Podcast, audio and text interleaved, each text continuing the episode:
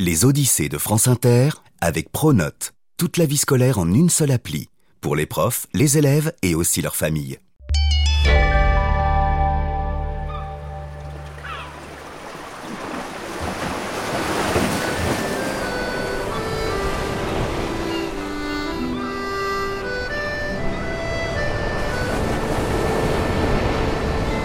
Au sud-ouest de la Bretagne, au milieu de l'océan qui scintille, s'étend la plus grande et la plus enchanteresse des îles bretonnes, Belle-Île en mer.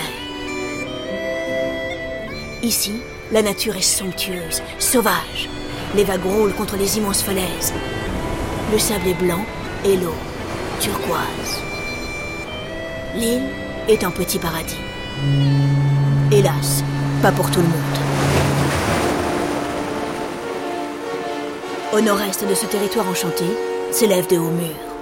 Derrière cette muraille froide et infranchissable, de jeunes garçons, entre 13 et 21 ans, le crâne rasé, vêtus de blouses blanches, triment comme de pauvres diables. Bienvenue à la colonie pénitentiaire de Belle-Île-en-Mer, également connue sous le nom de Bagne pour enfants. Nous sommes en 1934. Et c'est ici depuis plus de 50 ans qu'on enferme la mauvaise graine, les petits voyous, bref, tous les incorrigibles qui n'ont plus peur de rien. Qu'ont-ils fait ces bandits-là? Eh bien, souvent pas grand-chose en vérité. Certains ont été abandonnés par leurs parents, ou bien ils ont volé du pain, d'autres encore vagabondent dans les rues. Et comme de la mauvaise herbe qu'il faut arracher avant qu'elle ne devienne trop envahissante, à Belle-Île, on mate tous ces vauriens. On les redresse à coups de punition, de discipline et de mauvais traitements. Mais tout cela, heureusement, ne va pas durer. Bientôt, le souffle de la révolte va gronder. Comment les adolescents prisonniers du bagne de Belle-Île-en-Mer ont réussi à changer l'histoire? Ma foi, c'est la grande aventure de cette Odyssée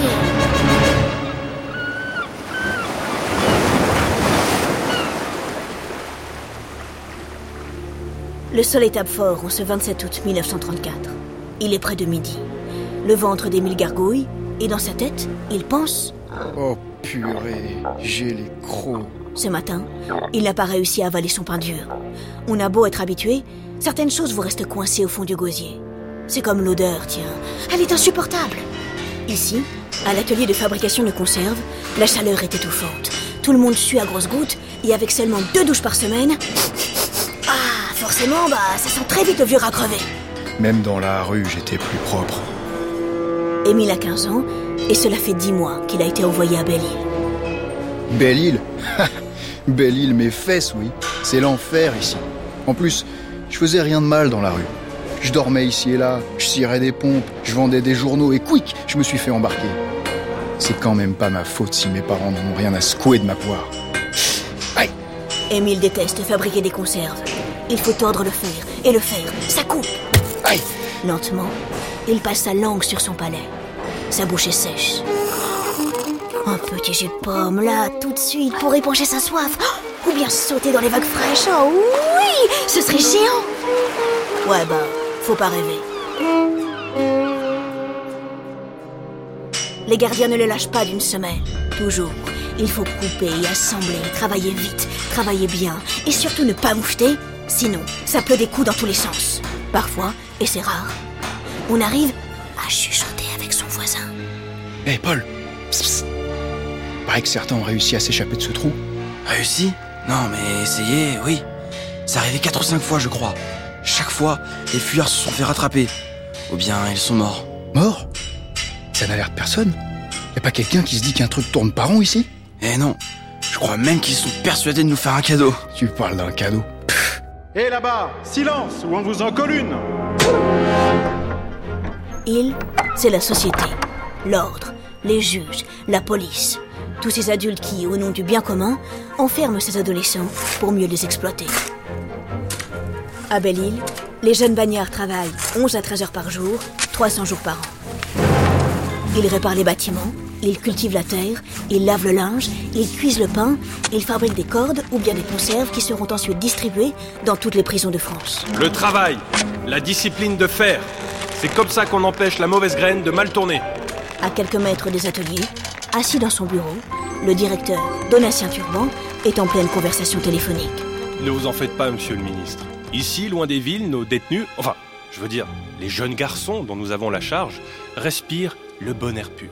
On leur apprend un métier et lorsqu'ils sortiront, ils diront merci à la France. Des têtes bien faites dans des corps sains. Voilà ce qu'on en fait. Ben voyons. 17h. Le clairon sonne. C'est l'heure du dîner. En randonnion, les petits détenus quittent leurs ateliers. Direction le réfectoire. Silence J'ai dit silence Faut vous frapper pour que vous compreniez Tout le monde s'assoit, puis la soupe est servie. Émile jette un œil à droite et à gauche. Ça y est Il a repéré Paul qui... Oui, heureusement n'est pas très loin. Même s'ils ne peuvent pas vraiment se parler, ça lui fait du bien de le savoir à côté. Les adolescents, affamés, se jettent sur leur soupe. Paul avale le liquide, coup de cuillère après coup de cuillère, mais ce qu'il regarde là, à côté de son quignon de pain dur, c'est son morceau de gruyère. Le fromage, c'est ce qu'il préfère. Oh oui, il adore enfoncer ses dents dans la matière mi-moelleuse, mi-caoutchouteuse. Oh pétard, il a l'eau à la bouche. Mais il ne peut pas. Le règlement est clair. Interdiction de toucher à son fromage avant d'avoir terminé sa soupe. Alors, il continue de plonger sa cuillère dans son bol. Mais cette soupe-là, c'est rien du tout C'est de la pisse de chameau, voilà ce que c'est Ça remplit pas le ventre Il ne tient plus. Les gardiens ont le dos tourné. C'est le moment ou jamais. Vite, il croque dans le bout de frometon. Adieu Oh, c'est bon Ah, c'est merveilleux Hum, C'est délicieux Oh non, purée Il s'est fait gauler Aussitôt, les gardiens lui tombent dessus. Ils le jettent par terre et le rouent de coups. Silence tout autour. L'air est électrique.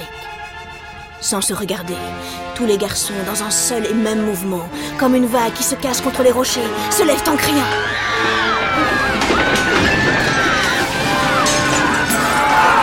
Ils sont 100 face à deux gardiens. L'heure de la revanche a sonné. Tout vole. Les assiettes, les fourchettes, les tables, les bancs sont renversés. Ils cassent tout. Oui, oui Allez-y, allez-y les amis Impossible de les arrêter. En quelques minutes, l'ordre du monde est renversé.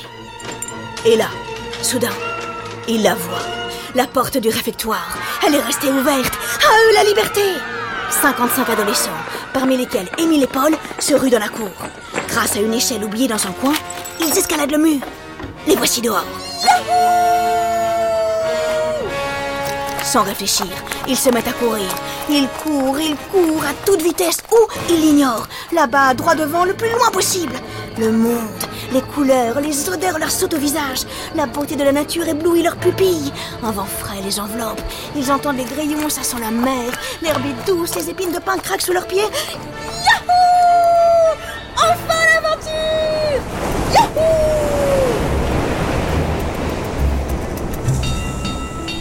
À la colonie pénitentiaire, c'est la panique. À 20h, le directeur sonne l'alarme. L'heure est grave Il faut retrouver ces vauriens coûte que coûte Il appelle les gendarmes.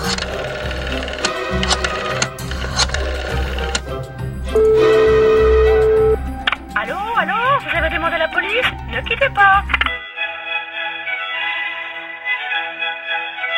Mais zut La ligne est occupée.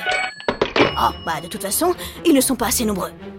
Tienne, moyennant quelques pépettes, les habitants de l'île, locaux et touristes confondus, acceptent de prêter main forte. 20 francs par minot retrouvé, c'est ce qu'on appelle un marché en or. Commence alors une terrible chasse aux enfants. L'île tout entière est prise d'une véritable frénésie. Les pêcheurs surveillent les côtes. Les paysans, la fourche levée, fouillent leurs champs. Des vacanciers tirent en l'air avec leurs carabines. Parmi tout ce beau monde, il y a le poète, Jacques Prévert. En vacances sur l'île avec quelques amis, il assiste à cette horrible chasse à l'homme, impuissant, horrifié. Ce ne sont que de pauvres gosses De pauvres gosses qu'on traque comme des bêtes Le monde est devenu complètement fou Les adolescents, de leur côté, ont réussi à se cacher. Séparés en petits groupes, ils ont trouvé refuge dans les grottes ou bien dans les bois.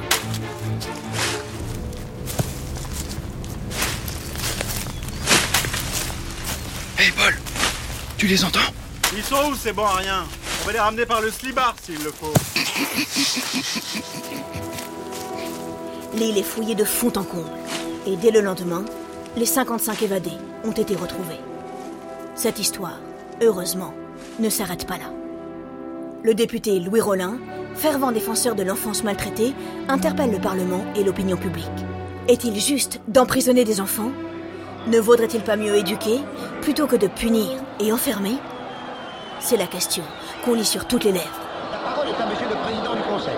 À sa suite, le journaliste Alexis Danan se saisit lui aussi du dossier. Incognito, il décide de mener l'enquête à Frane-le-Château, une institution située dans l'est de la France, où l'on place de jeunes mineurs qui se sont rendus coupables de petits vols, de vagabondage ou bien de mendicité. Ce qu'il découvre lui retourne l'estomac. À son retour, le 3 octobre 1934, il publie un long article qui émeut fortement les lecteurs. Enfin, les enfants emprisonnés ne sont plus représentés comme de dangereux voyous, mais comme les victimes d'un système terriblement violent. Enfin, la société prend conscience de la souffrance endurée par les jeunes détenus plongés dans l'enfer des bagnes pour enfants. Le gouvernement réagit. Le directeur de Belle-Île est lourdement puni. La lutte pour la protection de l'enfance prend de l'ampleur. Les citoyens, toujours aussi choqués, manifestent dans toute la France. En 1945, une nouvelle loi est votée pour imposer l'éducation au lieu de la répression. Quant au bagne de Belle-Île, rebaptisé Institution publique d'éducation surveillée, il ne fermera ses portes qu'en 1977. Oh, purée Ça a été long Autrefois, on considérait les enfants comme des êtres inférieurs aux adultes, des êtres sans vraiment de droits, sans rien pour les protéger. Heureusement, les temps ont changé. Il n'est plus possible d'enfermer des enfants parce qu'ils ont été abandonnés par leurs parents ou parce qu'ils sont orphelins. Et lorsqu'un mineur de moins de 18 ans doit être jugé par un tribunal, il est entendu par un juge spécial et selon des règles tout aussi particulières. L'enfance et les enfants, quoi qu'il arrive, coûte que coûte, il faut les protéger.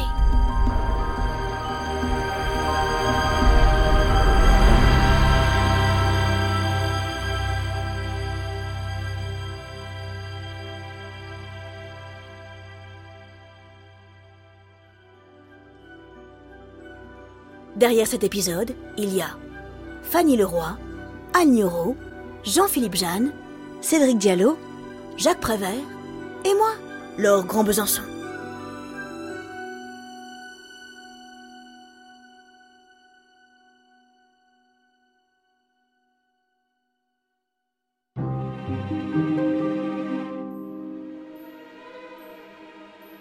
Le poète Jacques Prévert a longtemps été hanté par les scènes auxquelles il a assisté lors de son séjour à Belle-Île.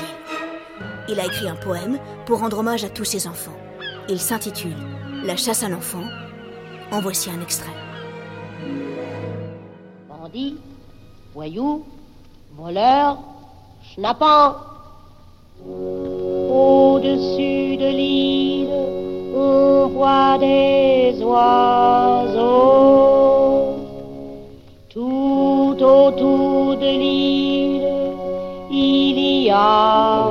De l'eau.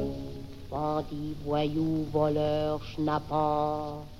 Qu'est-ce que c'est que ces hurlements?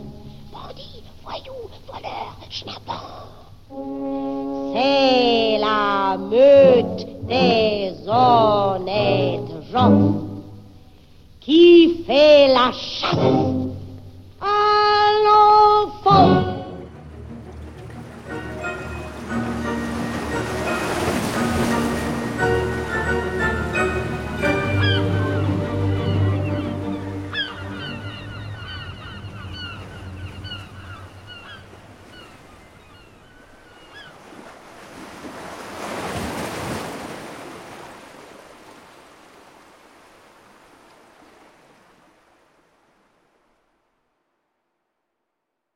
Les Odyssées est un podcast original de France Inter.